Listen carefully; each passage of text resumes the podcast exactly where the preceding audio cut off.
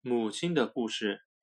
一位母亲焦虑地守在孩子的摇篮旁边，因为她的孩子病得很重。这时，一个老人走了进来，不声不响地在母亲旁边的一把椅子上坐下来，帮母亲摇着摇篮。母亲并不知道，现在帮她摇着摇篮的就是死神。母亲已经三天三夜没有合眼了，她不知不觉就睡着了。她醒来时发现，刚刚进来的老人和他的孩子都不见了。可怜的母亲叫着孩子的名字，冲出了屋子。她刚出门，就看见雪地上坐着一个穿着黑色长袍的女人。她对这位母亲说。我看见死神带着你的孩子离开了。不过，在我告诉你他们去哪儿之前，你必须把你给孩子唱过的歌都唱完。而且，我要看见你在唱歌的时候流下伤心的泪水。于是，母亲唱了许多歌，流了很多泪。最后，穿黑色长袍的女人说。死神带着你的孩子去右边的松树林了。于是，母亲跑进了树林。不久，她来到一个十字路口，不知朝哪一边走才好。这时，她看到旁边有一丛枝上挂着冰柱的荆棘。她向荆棘打听死神的踪迹。荆棘说。只有母亲用胸口温暖他的枝子，他才会说出孩子的下落。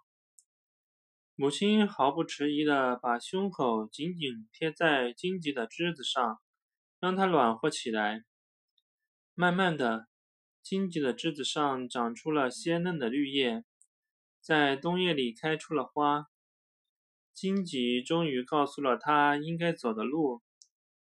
母亲按照荆棘所说的路来到一个大湖前，但是湖上一只船也没有。大湖说：“如果你能把你的眼珠哭到我的水里，我就把你带到栽种花木的温室中，那里的每棵花木都是一个人的生命。”于是，这位母亲开始不停地哭泣。直到他的两颗眼珠落到了湖的深处，变成了两颗珍珠。母亲什么都看不见了。大湖把他托起来，让他飘荡到了湖对岸。